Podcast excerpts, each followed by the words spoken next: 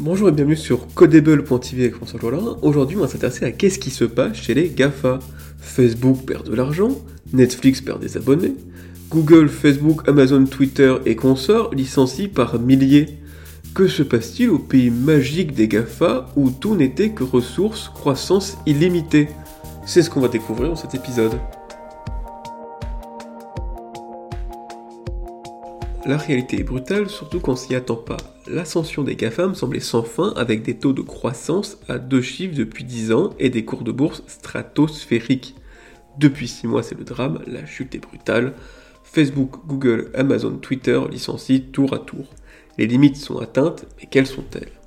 En 1965, le CEO d'Intel profitait de la loi de Moore qui prédit qu'en informatique, les performances doubleront tous les deux ans. Cette loi a été vérifiée pendant 40 ans, aussi bien pour la puissance de calcul, le stockage ou le débit Internet. Malheureusement, les arbres ne montent pas au ciel et la technologie non plus. Les PC se satisfont très bien de leurs caractéristiques actuelles, pareil pour les offres Internet. Alors que les performances de calcul ont permis jadis les jeux vidéo, le montage vidéo, le graphisme ou les logiciels d'ingénierie, le stockage a permis le multimédia et notamment les baladeurs MP3, le débit haute vitesse a permis le streaming et le logiciel collaboratif. Les nouveaux processeurs n'apportent pas de nouveaux logiciels, la 5G n'apporte pas de nouveaux services en ligne comme le fil 4G avec le streaming. Sans nouvelles technologies disruptives, il n'y a pas de nouveaux marchés de nouveaux produits. On peut noter l'apparition des neuronal process unit, des composants dédiés à l'IA qui apportent un léger souffle au marché. Que peut-on vendre à quelqu'un qui a déjà un ordinateur, un smartphone ou une télé?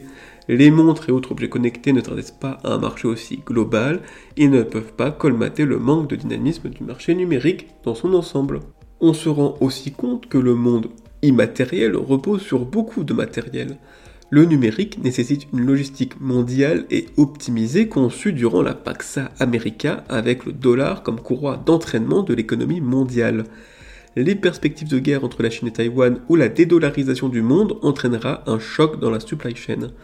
Des composants électroniques risquent de manquer, au moindre composant indisponible, c'est tout le château de cartes qui s'effondre, les usines sont à l'arrêt, le produit ne peut plus être fabriqué.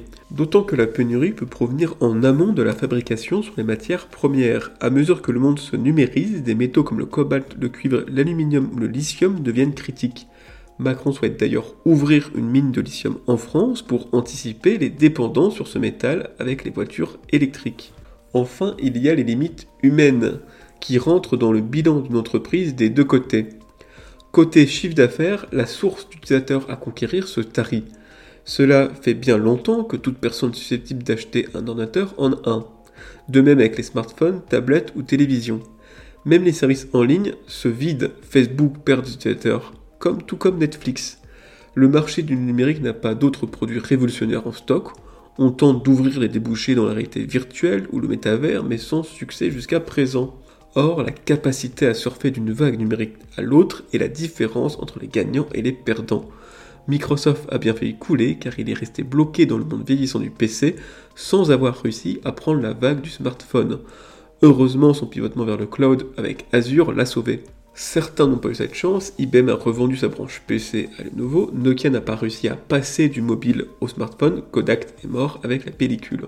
Apple a réussi lui le grand chelem, d'abord en surfant sur le PC, puis sur les baladeurs numériques, ensuite il a ouvert la révolution des smartphones et des tablettes, et maintenant il surfe sur le wearable avec l'Apple Watch, qui se vend plus que toutes les montres réunies suisses, et les AirPods qui lui rapportent à eux seuls 12 milliards de dollars de bénéfices.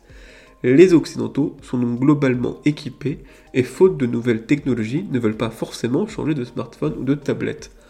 En soi, de nouveaux utilisateurs existent, mais à défaut de l'Amérique ou de l'Europe qui disposaient déjà d'une infrastructure Internet, les réserves d'utilisateurs se trouvent en Afrique, Asie ou en Inde.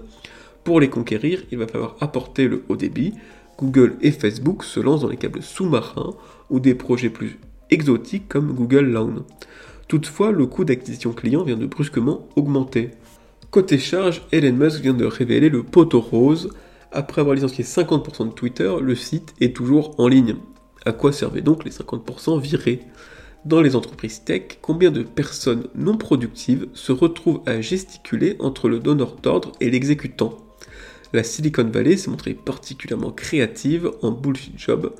Des Executive Meeting Managers ou des Happiness Officers, ainsi que tout un tas de comités éthiques à perte de vue. En soi, quand le gâteau s'agrandit de 20% par an, on ne se soucie pas de qui est à table, mais maintenant qu'il rétrécit, on se demande si tous les convives ont participé en cuisine.